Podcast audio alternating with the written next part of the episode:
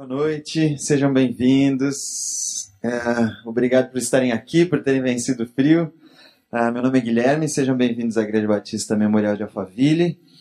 É uma alegria apresentar o Alexandre Robles, que pastoreou por muitos anos. Ele é teólogo, palestrante, está lançando um livro, Ensaios de Esperança, e fez a gentileza de atender nosso convite para vir aqui. Uh, obrigado você que nos assiste pela internet. Uh, sejam todos bem-vindos. Ele vai ter um tempo de exposição. Depois a gente abre para perguntas. Então você pode anotar sua pergunta para fazer depois. Você que nos assiste pela internet também vai poder é, escrever sua pergunta por aí. Ale, por favor. Vamos orar só para a gente começar bem e agradecer a tua presença. Obrigado, Senhor, por essa noite, obrigado pela vida do Alê, por ele estar aqui, por essa oportunidade que o Senhor nos deu. Ah, abençoa esse momento, as palavras dele, os nossos corações, que estejamos abertos para ouvir o que o teu Espírito quer falar conosco. Te agradecemos em nome de Jesus. Amém. Valeu. Boa noite a todos.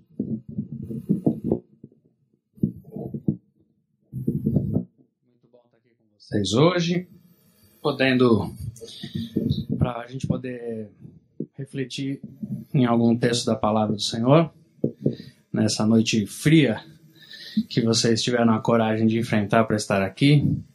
E, e, eu tenho muita alegria de estar aqui com vocês hoje para poder fazer essa exposição e, e que Deus nos, nos oriente. É, eu tenho no meu coração o texto de Mateus capítulo 5. Se você tem uma Bíblia e puder abrir e acompanhar a leitura comigo. Em Mateus capítulo 5. Capítulo 5, versículo 1, isso mesmo. Capítulo 5, versículo 1. O texto nos conta que Jesus, vendo as multidões, subiu a um monte e se assentou. Os seus discípulos se aproximaram dele e ele começou a ensiná-los, dizendo: Felizes os pobres em espírito, pois deles é o reino dos céus. Felizes os que choram, pois eles serão consolados. Felizes os mansos, porque herdarão a terra por herança. Felizes os que têm fome e sede de justiça, porque eles serão satisfeitos. Felizes os misericordiosos, pois obterão misericórdia. Felizes os puros de coração, porque verão a Deus. Felizes os pacificadores, pois serão chamados filhos de Deus. Felizes os que são perseguidos por causa da justiça, porque deles é o reino dos céus. Felizes serão quando insultarem vocês por minha causa, os perseguirem e levantarem todo, todo tipo de calúnia contra vocês. Alegrem-se e regozijem-se, porque grande é a sua recompensa nos céus. Pois da mesma forma perseguiram os profetas que viveram antes de vocês. Que o Senhor nos abençoe e nos inspire o coração. Amém? É, esse, esse trecho da, da, dessa passagem que Jesus Cristo, que a gente conhece como o Sermão do Monte, ele começa falando sobre essas bem-aventuranças, sobre essas felicidades, e ele vai descrevendo é, essa felicidade, e, e, isso é muito importante, porque é, é, faz parte do anseio humano mais primitivo, mais natural, é, mais é, urgente o desejo pela felicidade, a busca pela felicidade. É por isso que nós estamos aqui. Nós estamos buscando um caminho, um jeito, uma proposta, uma maneira de encontrarmos essa felicidade. É por isso que nós eh, vemos, vimos a igreja, é por isso que nós buscamos uma experiência espiritual, uma experiência religiosa. É porque no fundo nós estamos buscando um caminho que nos satisfaça, nos traga um senso de felicidade. É, por trás de todas as nossas realizações, por, causa, por trás de todas as nossas conquistas, de todos os nossos relacionamentos, existe sempre o anseio por essa tal de felicidade, que já tem muitas definições técnicas e, e, e seculares e, e, simples e sofisticadas. De todas as maneiras, as pessoas já, já, já descreveram o que pode ser essa tal dessa felicidade. Ela pode, às vezes, estar vinculada a um objeto, a uma realização, ela pode estar vinculada a, a um consumo, ela pode estar vinculada a uma experiência transcendental, mas a gente sempre está tentando descrever, determinar essa felicidade. E Jesus Cristo é, fala sobre a felicidade, ele fala sobre esse este anseio do ser humano. E ele vai falar sobre isso para nós aqui nesse texto de Mateus, capítulo 5, não descrevendo uma realidade é, da qual a gente derive a felicidade, mas ele vai descrever a partir de pessoas que experimentam uma realidade interior, pessoas que são de alguma maneira, pessoas que se comportam de uma maneira, que se realizam de uma maneira. Daí é que a gente consegue entender que a felicidade para Jesus Cristo não está em alguma coisa fora de nós, mas a felicidade para Jesus Cristo é, é uma maneira de existir.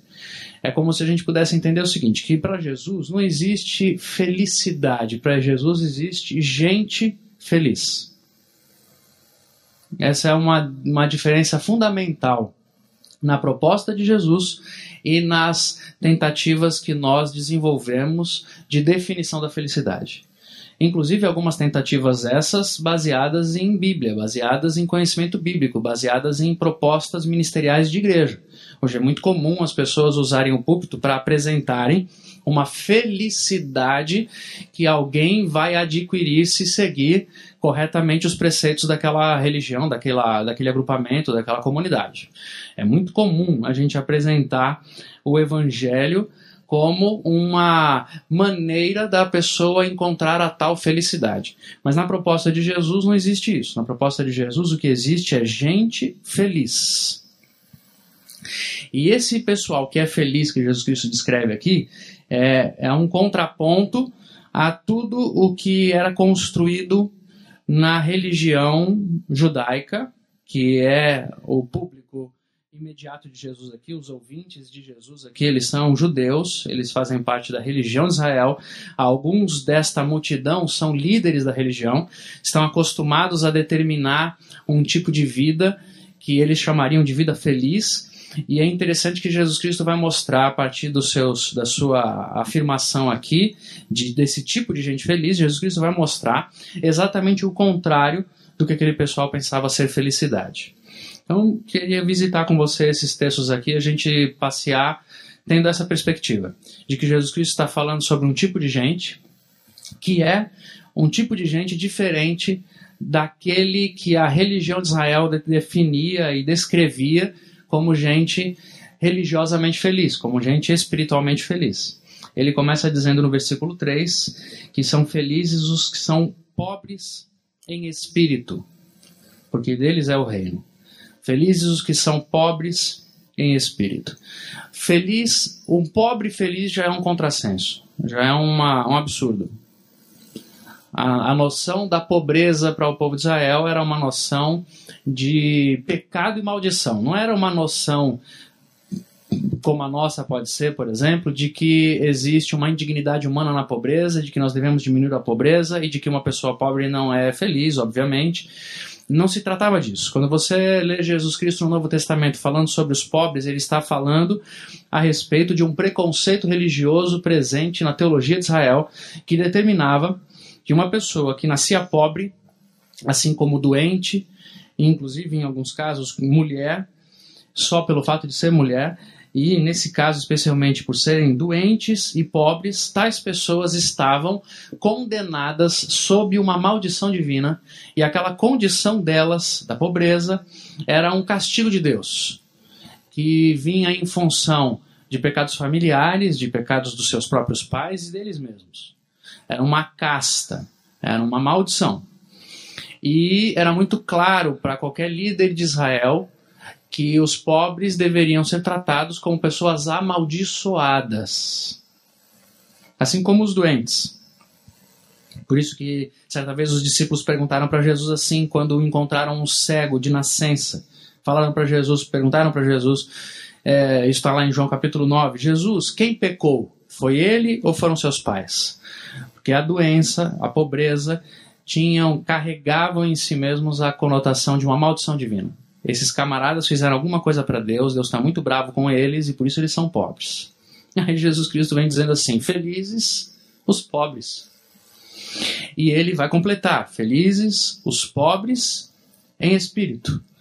Ele vai falar sobre a pobreza, que, que não é uma maldição, ele está tirando um preconceito daquela geração a respeito desse tema e vai trazer o tema da pobreza para dentro do ser humano e vai falar: os pobres em espírito são felizes. O que seria mais grave ainda. Não somente Jesus Cristo está desvinculando a ideia da pobreza sobre uma maldição divina, como ele está dizendo que existe uma pobreza interior e espiritual que faz o homem ser feliz. É isso que ele está falando. O que ele está falando é o seguinte: quando o homem é pobre espiritualmente, ele é feliz. Isso é uma agressão muito grande a toda a teologia judaica, que cria e que defendida era pelos seus líderes religiosos como sendo a, a lei assimilada através do estudo, através da reflexão, através das, das tradições, aquele, aquela, aquela cultura religiosa toda enriquecia o homem fazia com que o homem se tornasse espiritualmente rico, em condições de. É, aquele que tivesse condições de, por conhecimento da lei, de discuti-la em público, aquele que tinha e que acreditava poder cumprir a lei dizia cumprir a lei, este jeito farisaico de existir que, que ocorria muito naqueles dias, isso era um sinal de riqueza. Somos ricos espiritualmente, porque conhecemos as tradições, porque seguimos os mandamentos, porque é, sabemos o jeito certo de adorar, o lugar certo de adorar. Nós somos espiritualmente ricos. Aí Jesus Cristo vai falar assim: não, felizes mesmo são aqueles que são pobres em espírito. Porque o que ele está dizendo aqui é que felizes são aqueles que sabem que não têm recursos espirituais em si mesmos para bancar a sua própria existência. Eles são felizes. Eles sabem que dentro deles mesmos não há nenhum recurso espiritual que os banquem diante de Deus e diante da existência. E, portanto, eles são dependentes plenos de Deus eles não têm nada em si mesmos. Eles dependem completamente de Deus. Eles são pedintes. Eles são mendigos, eles são dependentes de Deus. Eles estão constantemente numa atitude de quem diz ao Senhor: Eu não posso sem o Senhor, eu não consigo sem o Senhor, eu não vou poder realizar isso, eu não consigo fazer nada. O próprio Jesus Cristo diz sobre si mesmo isso eu não posso fazer nada sem o meu pai. Eu não faço nada que eu não vejo meu pai fazendo. Isso vai fazer com que ele transmita para os discípulos essa relação, dizendo: e sem mim vocês não podem fazer coisa alguma. Por que, que é feliz o ser humano que é pobre em espírito? Porque ele já sabe, ele não se banca mais na sua existência. Eu não tenho recursos para me bancar. Eu sou dependente do Senhor. Nós temos uma noção equivocada que vem de uma experiência natural e necessária a experiência da maturidade. Nós entendemos maturidade como autonomia. É, eu e você, se estamos trabalhando, se estamos estudando, se temos nossas profissões, é, entendemos que ela tem um processo de crescimento. Você começa no seu ramo profissional bastante dependente de pessoas, de estruturas, de ensinos, de manuais. Mas conforme você vai se tornando experiente no seu ramo de trabalho, você vai se tornando autônomo destas ferramentas, dessas dependências todas. Você vai conseguindo fazer as coisas por si só. Chegar um momento que você faz com o pé nas costas. Você fala, eu sei fazer isso daqui. E aí você se sente experiente. E isso se chama experiência, maturidade. Na nossa relação com Jesus Cristo, na nossa relação de fé com Deus, maduro é quem entende que depende mais. Quanto mais dependente de Deus nós somos, mais madura é a nossa fé. Quanto mais pobres espiritualmente somos, mais maduros estamos na nossa fé. Jesus Cristo continua dizendo que felizes são os que choram. Felizes são os que choram, porque eles serão consolados. Felizes são os que choram. É, felizes são os que choram por algumas tantas razões, das mais óbvias, por exemplo. Felizes aqueles que choram porque eles receberão consolo, porque eles receberão aquilo que o, que o Pai tem para oferecer, aquilo que o Senhor tem para oferecer. É muito interessante que na, na administração de Jesus, ele é muito ele é muito econômico, muito cuidadoso. Ele, ele dispensa aquilo que ele tem para dar a quem quer oferecer, a quem quer receber. Isso é muito claro. Então, Jesus Cristo é aquele que veio entre os homens para consolar, para salvar, para libertar, para abençoar, para curar. E aqueles que diante dele se mostram fortes o suficiente para não precisarem do que ele tem para oferecer, então não recebem de Deus o que Deus pode oferecer. O que de Deus se pode oferecer é aquilo que Jesus Cristo oferece entre os homens. Ele chama o próprio Espírito Santo de o Consolador, por exemplo ele, nesse mesmo contexto que eu falei sobre aquele cego de nascença em João 9, quando os fariseus foram reclamar que Jesus havia promovido aquela cura num sábado, quebrando a tradição religiosa, e Jesus Cristo falou: Mas eu vim para curar os cegos. Por que, que vocês estão impressionados com esse fato? Eu vim para curar os que são cegos. Eu vim para abrir, para abrir os olhos aos cegos. E nessa hora os fariseus viraram para Jesus e disseram assim: O senhor está dizendo que nós somos cegos por acaso?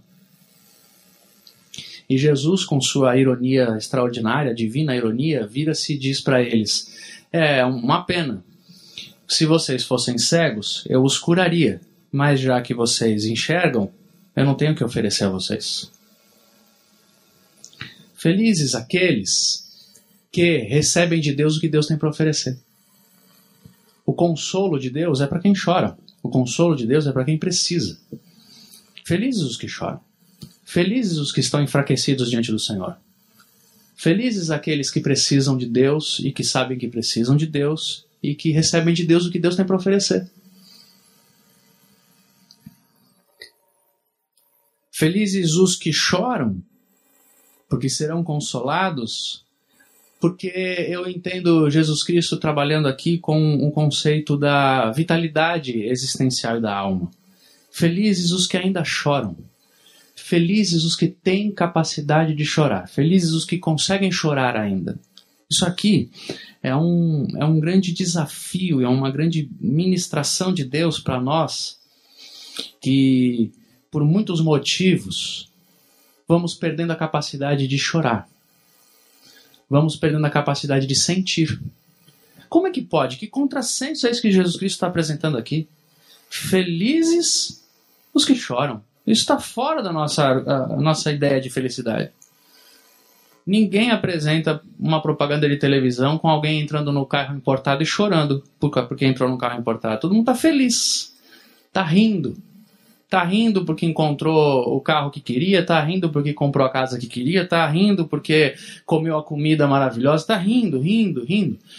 É um absurdo apresentar a felicidade ligada às lágrimas. Felizes os que choram, mas eu entendo Jesus dizendo aqui que felizes são os que choram porque os que choram estão vivos.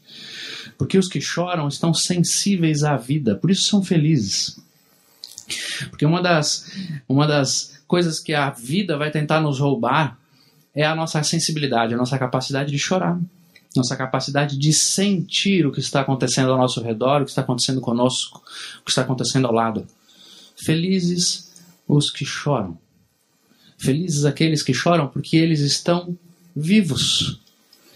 Se eu e você ainda temos condições de fazer aquele exercício que os apóstolos vão nos, nos apresentar, de que nós devemos chorar com os que choram, e sorrir com os que sorriem, se nós ainda tivermos a capacidade de nos solidarizar, por exemplo, com a dor, ao ponto de chorar, é porque nós ainda estamos vivos. É porque ainda nós estamos sentindo o mundo ao nosso redor. Por isso somos felizes. Por isso ainda podemos é, nos sentir vivos e felizes, porque podemos chorar. É também feliz os que choram, porque receberão consolo, e porque nas situações de conflito, felizes são os que choram e não os que fazem chorar. O que é, é para nós um, um, uma, uma dificuldade também muito grande. Nos nossos relacionamentos, nós estamos sempre tentando nos armar, nos cercar, nos proteger, para que não sintamos a dor e a perda e, e, e, e o abandono e a rejeição. Mas Jesus Cristo está dizendo aqui nos conflitos interpessoais, invariavelmente acontecerá de que alguém fará alguém chorar. E felizes são sempre mais felizes aqueles que estão chorando numa situação de conflito, e não aqueles que estão fazendo chorar. É um contrassenso. Felizes os humildes ou os mansos, porque herdarão a terra, porque receberão a terra por herança, versículo 5. Mais uma vez, Jesus confronta a ideia corrente a respeito de felicidade. Felizes aqueles que são mansos e por isso herdam a terra, por isso recebem a terra. Ele está falando isso para um grupo de pessoas belicoso, um grupo que está acostumado com a guerra, um grupo que está acostumado com conflito. Israel está em constante guerra há muitos séculos. É, não existe um pedacinho, um palmo de terra que um israelita tenha recebido de graça. Aquilo é fruto de sangue, suor e lágrimas. Existe muita guerra envolvida, muita morte envolvida, muita gente que morreu para que aquela terra fosse conquistada e depois mantida. E houve muita perda, muita nação inimiga tomando de Israel a terra, então, o conceito da terra está ligado ao conceito da conquista a partir da guerra. Eu preciso guerrear para conquistar.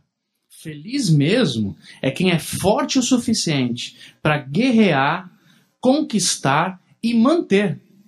Essa é a lógica. Feliz é quem consegue, quem é mais forte. Os fortes são felizes. Aí Jesus fala: não, os mansos são felizes aqueles que não têm uma atitude conflituosa,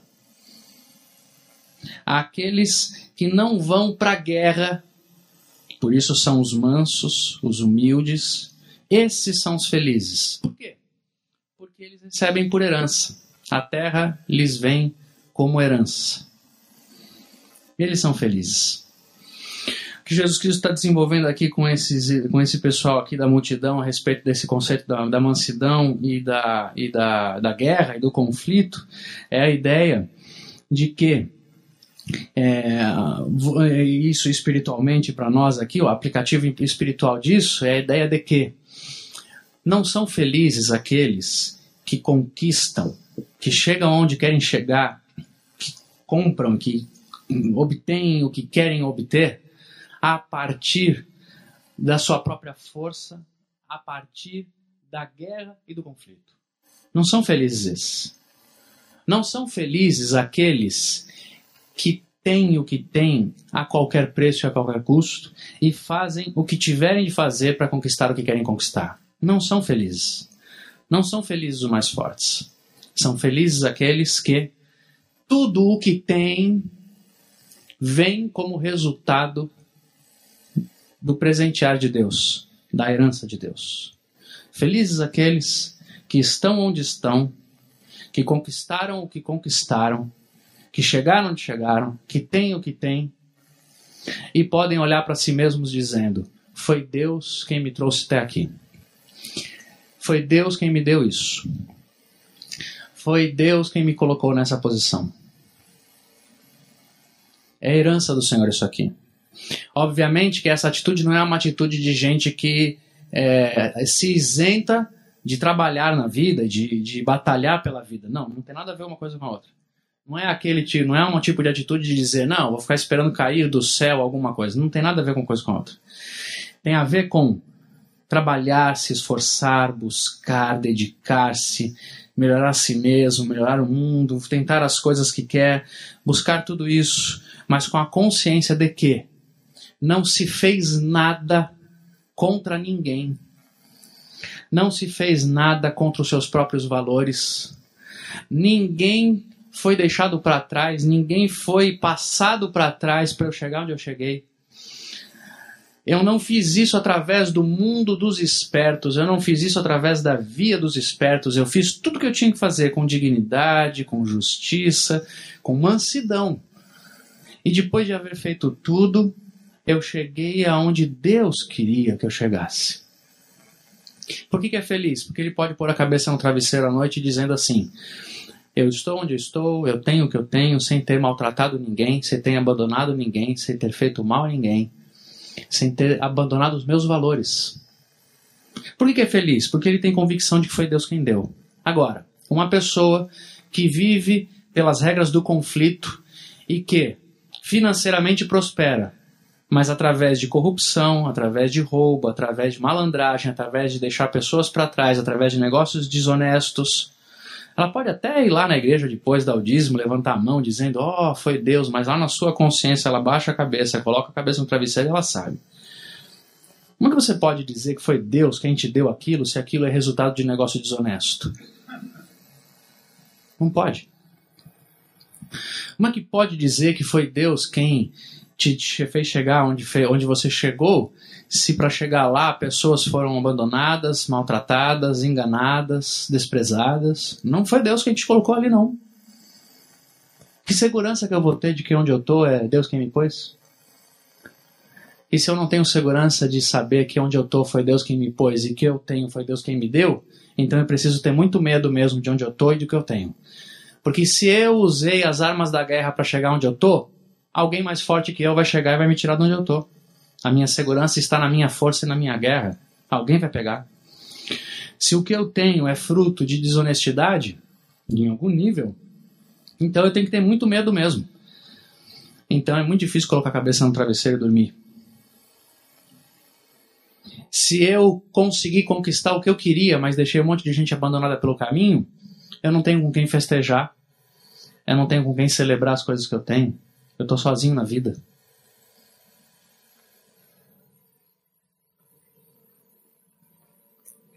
Felizes são os que podem colocar a cabeça no travesseiro e dizer o seguinte: foi Deus quem deu. Eu trabalhei, mas foi Deus quem deu. Eu me esforcei, mas eu cheguei aqui, foi Deus quem me colocou aqui. Foi Deus quem me deu. É a herança. Se vem dele, ele protege, ele tira quando quer e dá como quer.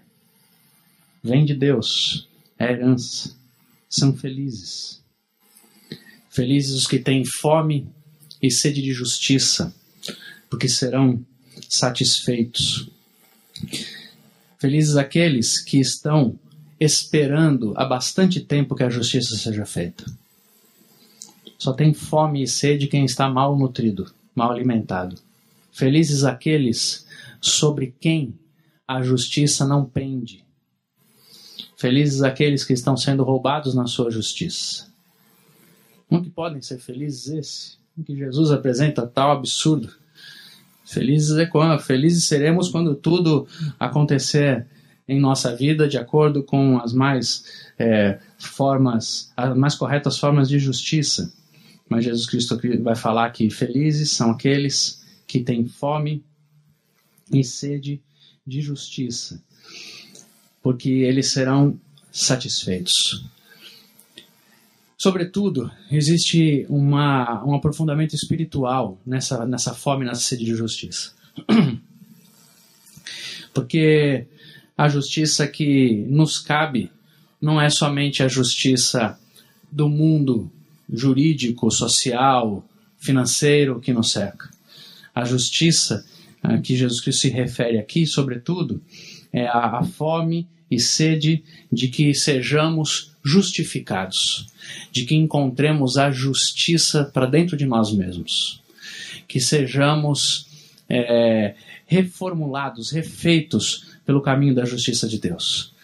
É, qualquer pessoa que viva num ambiente em que nós vivemos, com tanta desigualdade, tanta e tanta é, é, indignidade humana, com má distribuição de todos os recursos que nós vivemos, é, vai conviver com a injustiça em algum nível, contra si mesmo e contra os outros.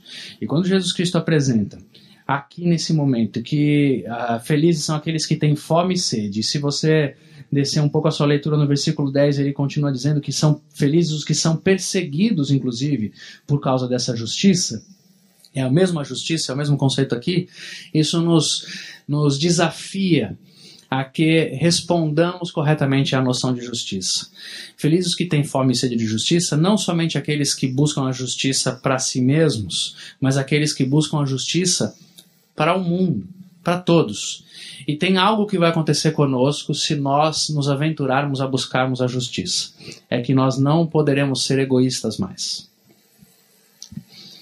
Porque num mundo injusto como o nosso, há realidades que são injustas contra nós, mas há realidades que são injustas a nosso favor. E é assim que funciona num mundo como o nosso tenho certeza que cada um aqui de vocês que está me ouvindo e quem está pela internet também já foi alvo de alguma injustiça. Assim como eu tenho certeza de que a injustiça já favoreceu em algum momento cada um de nós aqui. Ter fome e sede de justiça é dizer sobre si mesmo que é, tem, tem tanto desejo de que Deus realize a justiça no mundo, que está disposto a abrir mão, se for necessário, das vantagens que leva no mundo injusto. Se eu tiver fome e sede de justiça, eu vou ter que pagar o preço de alguma maneira, em algum momento. É muito natural que a gente tenha fome e sede de justiça quando a gente está sendo lesado. Mas é muito difícil a gente ter a dimensão de que podemos e devemos ter fome e sede de justiça, mesmo quando a injustiça está a nosso favor. Quem tem fome e sede de justiça está visitando ambientes para fora do egoísmo, para fora da busca do seu particular. Está começando a olhar com olhos de nobreza para o mundo está começando a entender que não basta que só eu me alimente, mas que mais gente tem que se alimentar. Está começando a se indignar não somente quando ele próprio perde, mas simplesmente porque alguém está sendo lesado, alguém está perdendo em algum canto do mundo. Por que, que são felizes os que têm fome e sede de justiça? Porque eles foram salvos dos limites do seu próprio egoísmo e do seu próprio conforto. Eles já estão se ocupando e já estão observando o mundo para além de si mesmos. E para eles não importa mais, e nem somente, o seu próprio conforto. Eles se incomodam sim. Quando, apesar do seu conforto, há tanta gente desconfortável no mundo. São felizes. São felizes porque eles estão salvos da sua, do seu próprio egoísmo, do seu próprio ego. Estão salvos da sua própria mesquinharia. Estão salvos do seu próprio limite. Felizes. Felizes esses, inclusive, porque serão perseguidos por causa dessa justiça. Felizes e se alegram porque são porque eles passam a sofrer perseguições não somente mais por causa da, justi da injustiça que pesa contra o seu conforto, mas eles estão sendo perseguidos, inclusive, porque eles estão agindo contra a injustiça que existe ao seu redor. São felizes. Valeu, Gui. São felizes de tantas maneiras. São felizes porque eles têm mais sentido para acordar na segunda-feira do que as pessoas que estão somente ocupadas com injustiças contra si mesmos. São felizes porque quando essas pessoas elas são libertas do seu próprio egoísmo, elas começam a viver a tendência de equalizarem, equacionarem os seus sofrimentos e os seus dilemas com o sofrimento que reverbera ao seu redor. E quando eu começo a olhar para o sofrimento e para a injustiça ao meu redor, eu vou sendo salvo também do meu sentimento de autocomiseração, da minha melancolia, do sentimento de que só eu sofro. Interessante isso. Aqueles que começam a procurar a justiça para além de si mesmos, eles começam a ver que há outras pessoas sofrendo fora de suas casas, fora do seu quarto, do seu espelho. E a solidariedade com o sofrimento dos outros diminui a importância que se dá para o próprio sofrimento. Se tornam mais felizes de fato. Conseguem vencer alguns limites de abatimento e tristeza e sofrimento e solidão e ansiedade e depressão. São estímulos para que vençamos o próprio sofrimento, para que não sejamos tragados pela própria dor são felizes. São felizes porque têm fome e sede de uma justiça maior do que aquelas do que aquela que egoisticamente tentamos tratar só sobre nós mesmos. Felizes os misericórdios, misericordiosos, porque obterão misericórdia.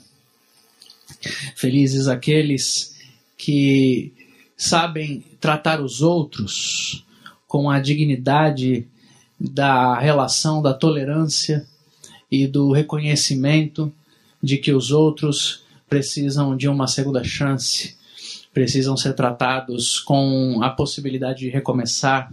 Tudo isso é misericórdia. Precisam ser tratados não com a frieza da lei, mas com a possibilidade do recomeço da graça. Felizes esses que olham para os outros com perdão, com graça e com misericórdia. A própria palavra misericórdia quer dizer aquele que conhece a miséria do coração. Felizes aqueles que olham para o lado e sabem que do seu lado existem outros seres humanos miseráveis que precisam da graça e da misericórdia do Senhor. Porque obterão misericórdia. Sabe o que quer dizer isso? Assim como Jesus Cristo fala na oração do Pai Nosso, feliz é, é, Pai, perdoa as nossas dívidas como temos perdoado quem nos tem ofendido. É, é, é, essa, esse ensino de Jesus ele vai falar, por exemplo, amem como eu os amei, perdoem como eu os perdoei, é, sejam misericordiosos para que vocês tenham misericórdia. Sabe o que Jesus Cristo está ensinando aqui? É que existe uma uma, uma realidade espiritual, um segredo espiritual, uma experiência espiritual, que só é possível quando nós oferecemos aquilo que precisamos receber. Você só sabe se amado e perdoado quando você ama e perdoa. É isso que Jesus Cristo está ensinando. Se eu tiver a capacidade de tratar com misericórdia as outras pessoas, eu estou declarando que a misericórdia é possível e é mais fácil que eu a experimente vinda de Deus e vinda inclusive de outros homens. Mas sempre que eu sonego a misericórdia, eu estou fazendo uma declaração, uma afirmação existencial que eu nem me dou conta dela, inconsciente talvez, nem me dou conta, mas que tem um poder muito grande sobre mim mesmo. Que quando eu não trato você com misericórdia, eu estou dizendo que a misericórdia não é possível, que há limite para a misericórdia, há limite para o perdão, há limite para a graça. E eu informo a minha consciência culpada, porque eu sei que eu sou pecador que tem limite para graça, existe limite para misericórdia. E é bem possível que eu tenha entrado no limite dessa misericórdia muitas vezes. Eu passo, eu paro de experimentar a misericórdia sobre mim mesmo. Eu paro de experimentar o amor sobre mim mesmo. É muito interessante que Jesus Cristo nos incentive, nos desafia da seguinte maneira com esse, com um versículo como esse e com esses outros paralelos que eu estou dizendo para vocês aqui. Aqueles que transmitem graça, conhecem a graça, experimentam a graça. Aqueles que transmitem misericórdia, conhecem misericórdia, experimentam misericórdia. Aqueles que só negam graça, misericórdia e perdão, tendem a jamais crer que sobre si mesmos seja possível a graça, a misericórdia e o perdão. Felizes aqueles que são fluxos da graça, da misericórdia e do perdão. Porque eles obterão graça, misericórdia e perdão. Experimentarão essas realidades. Felizes os puros de coração, pois eles verão a Deus.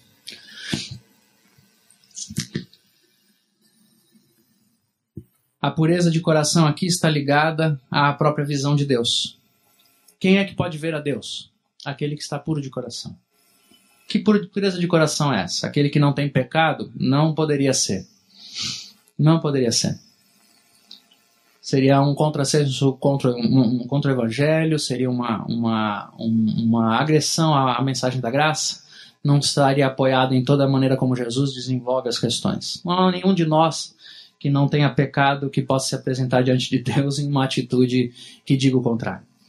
Se você lê os evangelhos, você vai encontrar isso o tempo inteiro, através de parábolas, através de situações, o tempo inteiro. Jesus Cristo vem dizer, ele veio para os doentes mesmo, ele veio, ele veio para os pecadores, ele veio para os perdidos, ele não veio para a gente que está sã, ele não veio para a gente que está pura. Essa pureza de coração não tem a ver com uma pseudo-santidade de ausência de pecado, não tem nada a ver com isso. Felizes os puros de coração porque verão a Deus.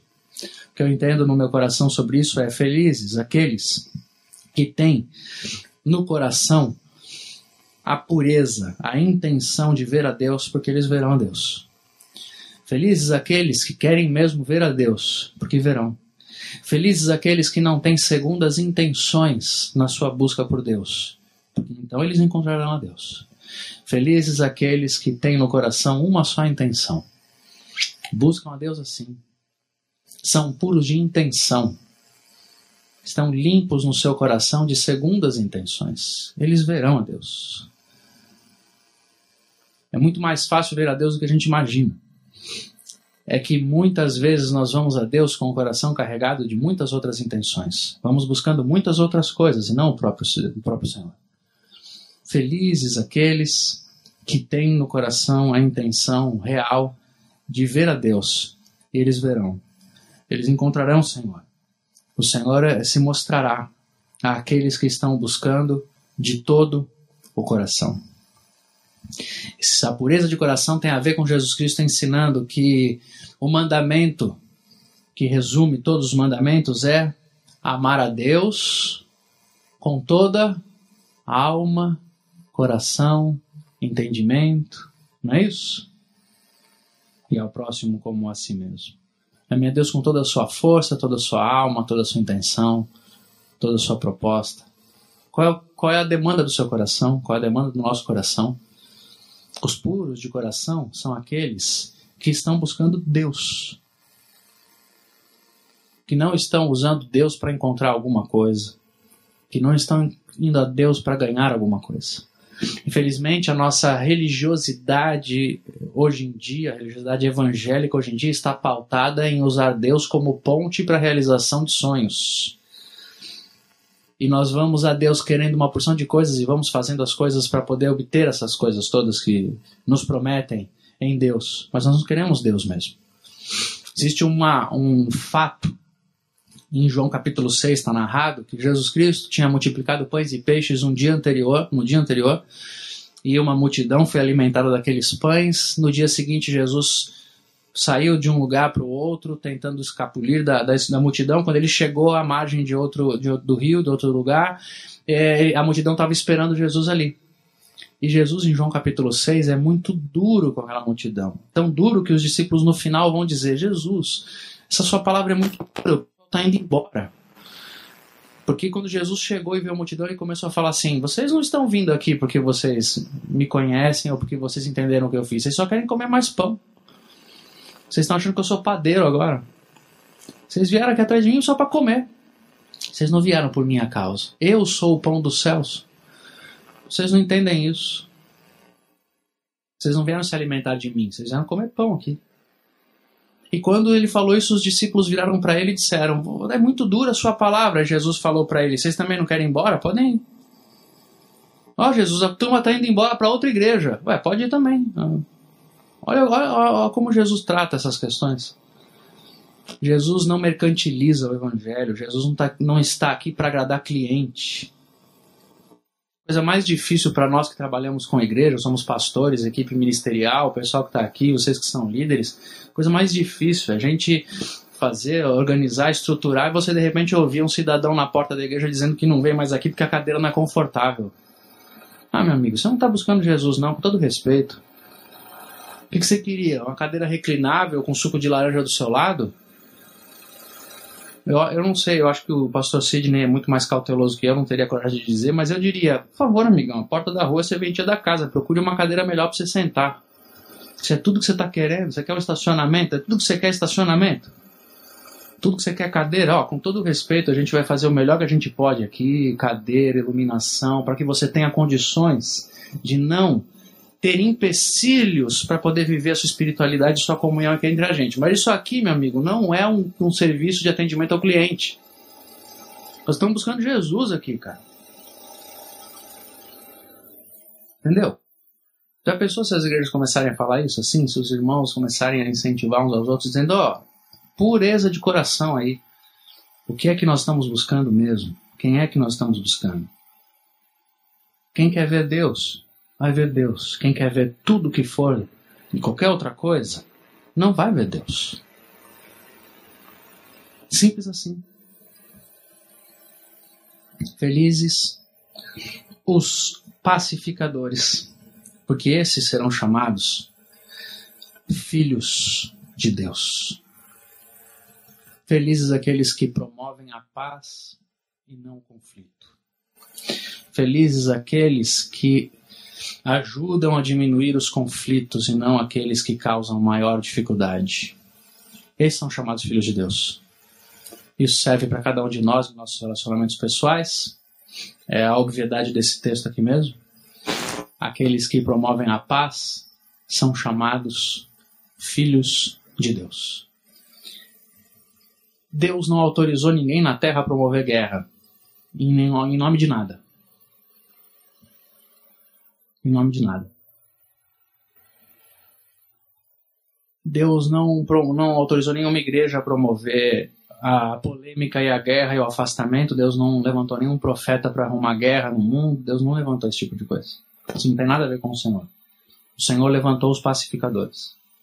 E a paz, ela é, ela é resultado muitas vezes do sacrifício.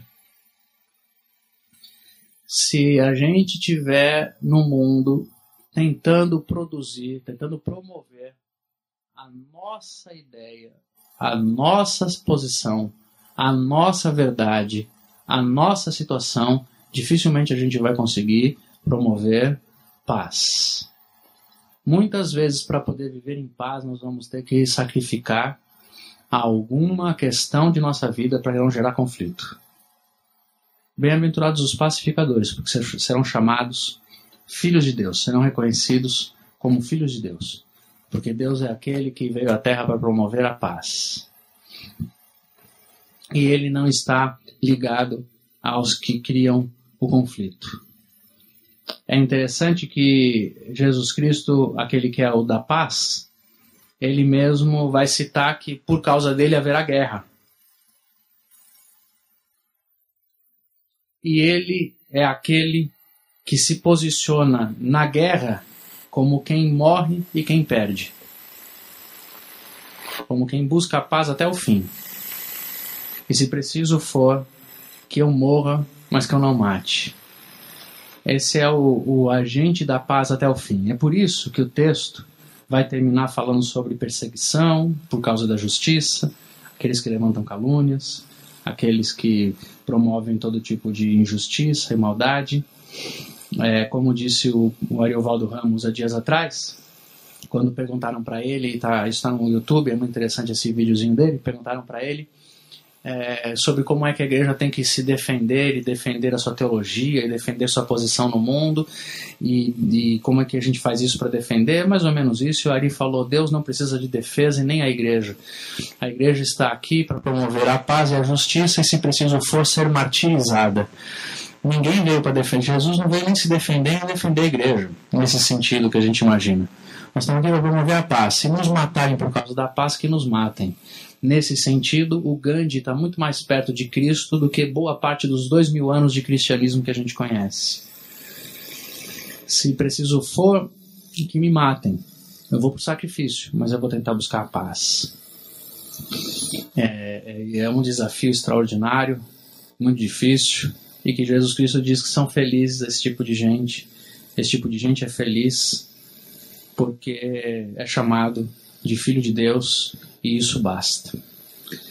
Enfim, quando eu penso em noções de felicidade, eu tento não me deixar seduzir pelas propostas de felicidade que estão ao meu redor, que ensinam que a felicidade está ligada ao conforto, à, vitória, à força, ao bem-estar, à beleza, a todas essas coisas, ao consumo.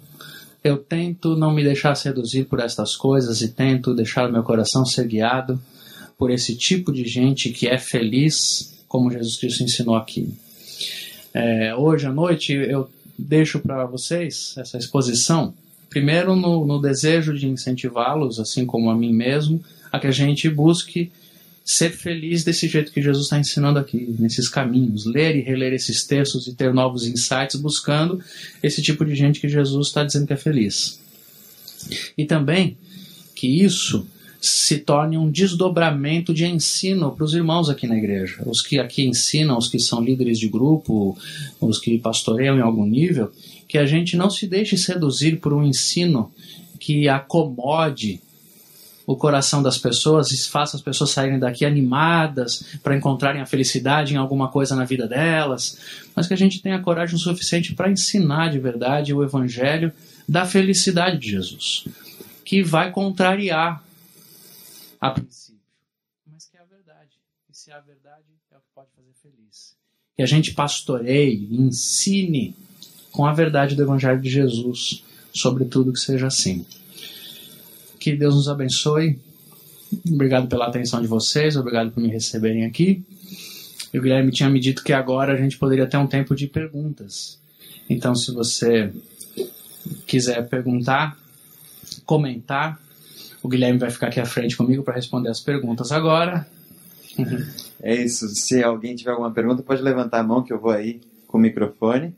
É, quem está na internet também pode ah, enviar mensagem. Aproveito para mandar um abraço para a PIB de Anchieta, do Rio de Janeiro. Olha, o pessoal está assistindo. Um abraço para é, vocês. E também quem está pela internet pode comprar o livro do Ale pelo site alexandrerobles.com.br. Quem ouve pelo podcast também. Alguém tem alguma pergunta? Então eu vou aproveitar para fazer a minha. É, como é que essa relação você expôs sobre a felicidade, ah, mas ou pelo menos o tema de capa do seu livro é esperança. Como é que é a relação da felicidade com a esperança? Muito bem, seu Gui. É, a esperança que eu, inclusive da qual eu trato no texto ali e tudo, eu trato a questão da esperança como o escritor de Hebreus vai falar sobre a fé, por exemplo, fé e esperança tem o mesmo caminho aqui, de que é você esperar pacientemente que vai acontecer aquilo que lhe foi prometido. Isso é uma esperança verdadeira. Esperança é você saber o seguinte: vai acontecer. Me prometeram que vai acontecer, então eu vou ficar esperando.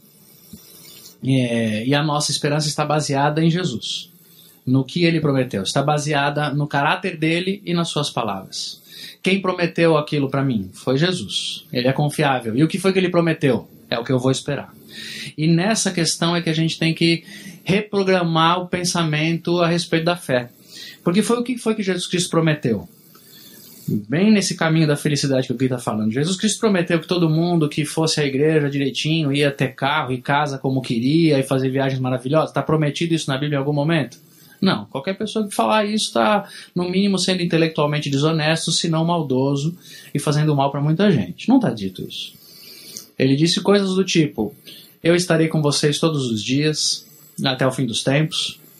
No mundo vocês terão aflições, mas tenham bom ânimo, porque eu venci o mundo.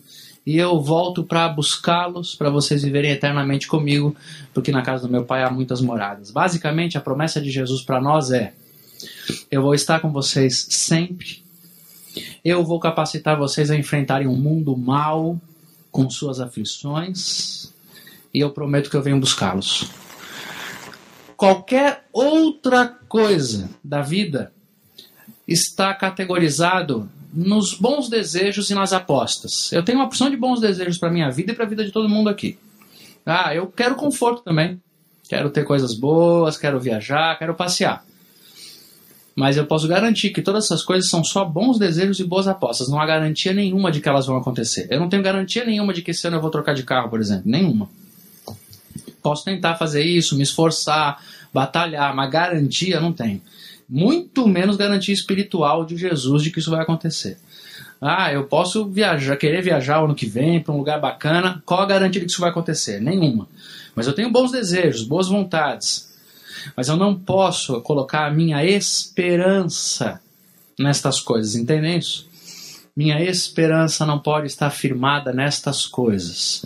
Sequer a minha esperança pode estar firmada de que a pessoa que eu amo vai ser curada de uma doença é, grave.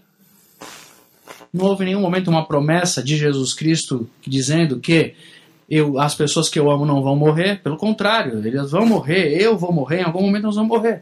Agora, você quer saber o que eu faço quando eu tenho alguém doente? Eu vou orar, eu vou pedir a Deus, eu vou ter bons presságios, bons desejos, eu vou ter aposta mesmo, vou, eu quero, eu vou orar. Mas a minha esperança final não pode estar firmada nisso. O apóstolo Paulo, em 1 Coríntios 15, vai falar assim: se a minha esperança for para esta vida, eu sou o mais infeliz de todos os homens. E ele fala isso no contexto da ressurreição. O que Jesus Cristo nos prometeu ao final das contas é nos ressuscitar. Então, a nossa esperança, quanto mais fundamentada estiver nas promessas de Jesus, melhor nós vamos viver e com mais com, com melhores condições nós vamos enfrentar os problemas da vida. Agora, se eu colocar a minha esperança na minha prosperidade financeira, na minha saúde física, quando estas coisas derem uma baixa, quando eu perder dinheiro ou quando eu ficar doente, a minha esperança foi junto. Porque eu acreditava que Deus não ia me deixar passar por isso. E agora o que vai acontecer comigo? Agora, se eu sei bem que estas coisas podem acontecer comigo, porque não há garantia de que não aconteçam, a minha esperança está ancorada no mais profundo da, da minha fé, da minha alma. Então, é, é nisso que apoia a esperança que eu proponho nesse livro, Gui. Percebo que à medida que abro mão de certas coisas, como apego financeiro, emocional, tanto mais aquelas que nos rodeiam abusam e se beneficiam com estas minhas atitudes. Como limitar o abuso dos outros sobre a minha vida? Muito boa pergunta. Isso vai acontecer mesmo. Quando a gente abrir mão, as pessoas vão abusar. É o interno. Ninguém precisa ser abusado. Ninguém pode se colocar em situação de, de abuso. Existe uma linha bem tênue, bem complicada nesse sentido. O cristianismo, o evangelho de Jesus, nos, nos incentiva a darmos a outra face a quem nos agredir, não é isso? A darmos uma capa a quem, a quem nos tentar tirar, que leve. Ele nos incentiva a não nos vingarmos e a não guerrearmos contra quem está nos fazendo mal. É esse o incentivo de Jesus. Mas em nenhum momento o incentivo de Jesus é coloque-se em situação de levar um tapa na cara. O que ele está dizendo é: se alguém lhe ferir e você não tiver jeito para se esquivar daquela situação, não bata, apanhe. Mas se você tiver condições de se esquivar daquela situação, não fique apanhando. Isso seria masoquismo e não evangelho. Gosto muito de um texto que está em João capítulo 10. Jesus Cristo vai dizer assim: Eu sou o bom pastor, eu dou a minha vida pelas ovelhas, eu sou diferente do mercenário que vem e não se preocupa com as ovelhas. Eu não, eu dou a minha vida pelas ovelhas. Aí lá, João 10, no decorrer deste capítulo, ele chega uma hora e fala o seguinte: Ninguém tira a minha vida de mim.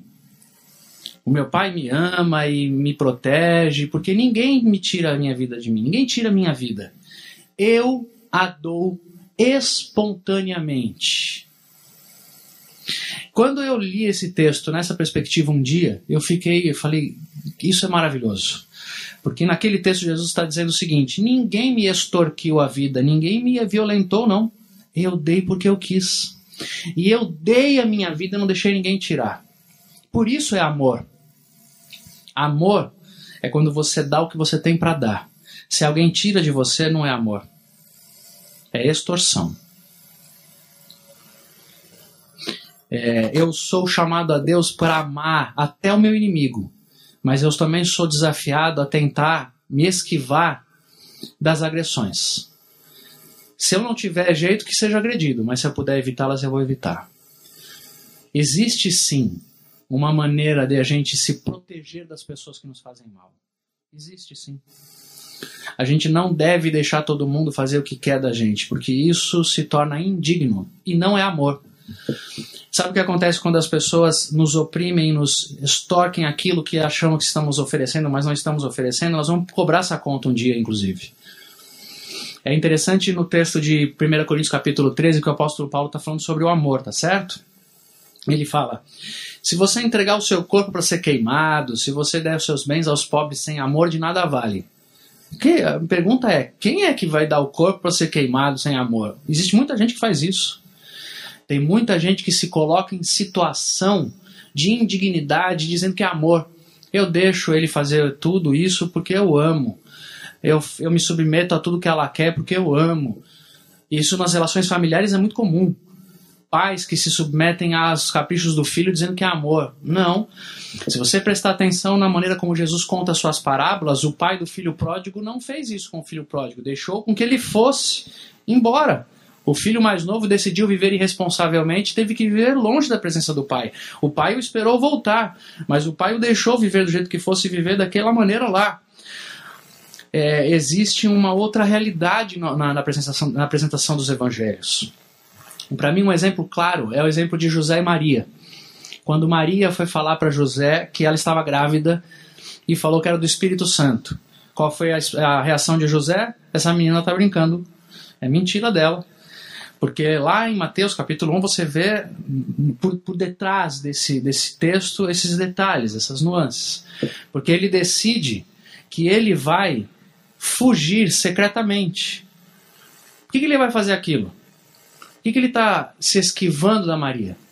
Vou dizer para vocês por dois motivos. Primeiro, porque ele não queria que ela fosse morta.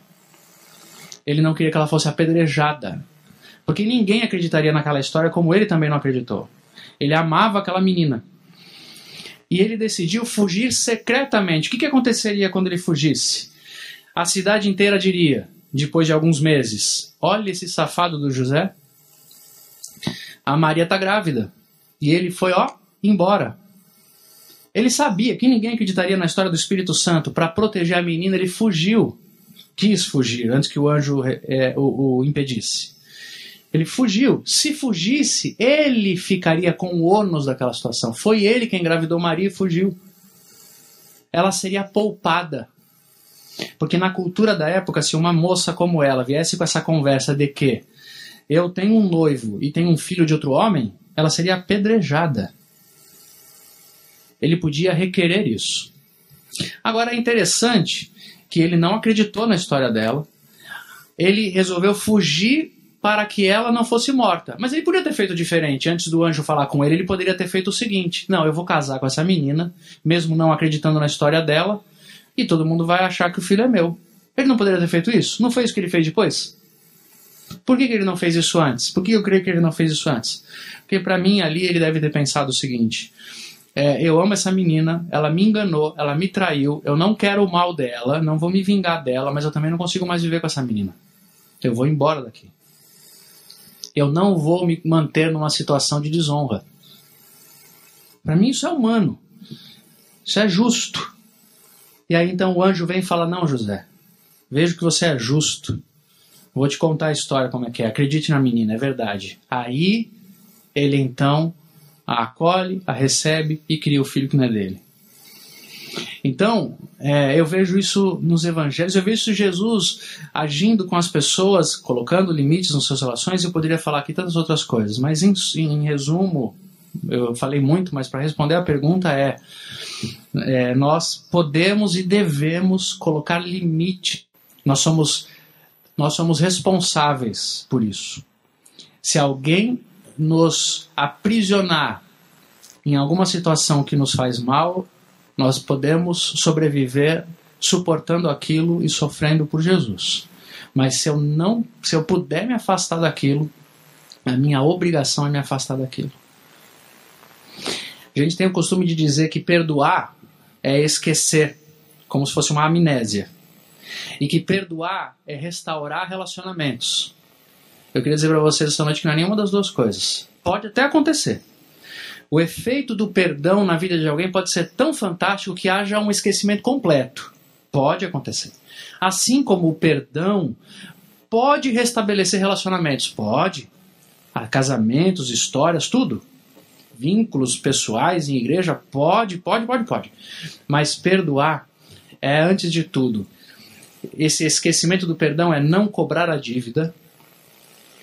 E perdoar por não cobrar a dívida, muitas vezes é: eu não vou cobrar o que você fez, eu deixo você livre, você está perdoado, mas eu não tenho condições de reatar a nossa relação, porque na maneira como nós nos relacionamos, porque você não mudou, você vai continuar me agredindo e eu sou responsável por impedir que você continue me agredindo. Eu acredito que perdão também é isso. Eu acredito que a gente tem essa responsabilidade na vida. Senão seria masoquismo e não o evangelho de Jesus. Então eu quero encerrar com uma pergunta. Lá, claro. Como é que você sugere que a gente seja doador de esperança? De modo. É, com a verdade das nossas palavras, a verdade do Evangelho. Não existe nada mais esperançoso do que a verdade do Evangelho. A verdade para o pecador, que é o peso do pecado e a salvação do Senhor Jesus. A verdade do consolo sobre aqueles que sofrem. A verdade da, da iluminação daqueles que estão confusos a respeito das suas próprias expectativas. A esperança tem a ver com verdade. O você está esperando da vida?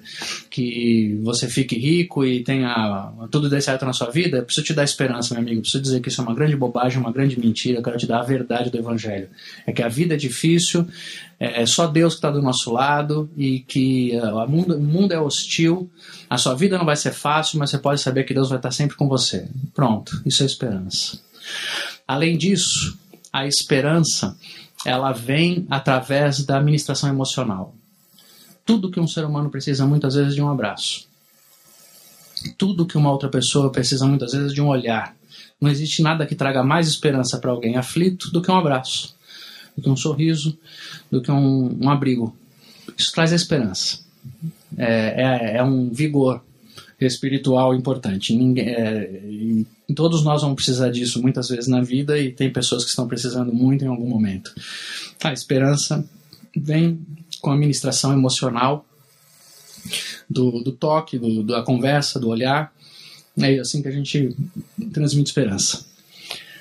E é, mostrando, levando dignidade humana por onde a gente passar. É, diminuindo as, as a, a, diminuindo os, os focos de injustiça e de indignidade é, fazendo aquilo de modo tão simples como Jesus ensinou. Dar de comer a quem tem fome, de beber a quem tem sede, vestir a quem está com frio. É, mostrar para a pessoa que está numa situação tão digna que chegou um fator, um evento que pode fazê-la levantar daquela indignidade e caminhar daqui dali para frente. É mostrar um sinal de esperança. Não existe nada, nada mais prático do que comida para quem tem fome. Nada mais prático do que educação para quem está iletrado. Nada é mais prático do que isso. Isso é levar esperança. Levar esperança é levar para as pessoas o que elas estão precisando no seu momento de urgência. Ah, é, é bom quando uma igreja tem uma organização ministerial que enfrenta a injustiça ao seu redor ações localizadas. Por exemplo, é muito bom quando uma igreja tem uma creche, tem uma escola, leva comida para as pessoas da rua. Isso é muito bom, muito bom, muito bom, muito bom. Mas existe uma ação de esperança que é o simples dar uma blusa para quem está com frio no meio da rua. Não houve ministério por trás disso, não houve bandeira, não houve vídeo, não tem divulgação na internet, não tem arrecadação de fundos, não tem CNPJ, não é OCIP, não está ganhando dinheiro do governo, não tem nada disso. É anterior a tudo isso. Não existe nada que pode dar mais esperança para alguém do que um outro ser humano que não tem nenhuma, nenhuma aparente vantagem naquilo dá. Isso é um sinal de esperança na humanidade, um sinal de oi, uma atitude de amor simples, prática, direta. Isso é um sinal de esperança na vida, na humanidade, no mundo, no ser humano, na nossa fé de que este mundo não está, nós não estamos sozinhos aqui, de que o Senhor Jesus é dono de tudo e que o seu Espírito está sobre a terra e de que nós um dia veremos de fato o que é o reino de Deus completamente é, dominando toda, todas as realidades e as estruturas. Esperança é isso. Que Deus nos dê esperança. Amém. Ora pra gente, Ale. Oro. Eu agradeço ao Senhor por Sua palavra. Eu agradeço ao Senhor pelo Seu Evangelho. E eu peço que o Senhor produza frutos dentro de nós com essas sementes lançadas. Só o Senhor sabe o que o Senhor queria fazer essa noite. E eu peço que o Senhor realize com o seu espírito aquilo que o Senhor quer. Abençoe todos aqui que estão nesse momento pensando o que ouviram. Em nome de Jesus Cristo é que nós oramos, Pai. Amém. Amém. Então a lei vai estar ali atrás, você pode levar um, uma edição do seu livro autografada, né? E você pela internet pode comprar pelo site do Ale, alexandrerobles.com.br, é, pelo podcast também, acesse o site dele. Obrigado pela presença de vocês. Se vocês não conheciam a igreja ainda, levem uma revista, vamos manter contato e domingo temos celebração às 10h30, 17 horas e 19 Obrigado, uma boa noite.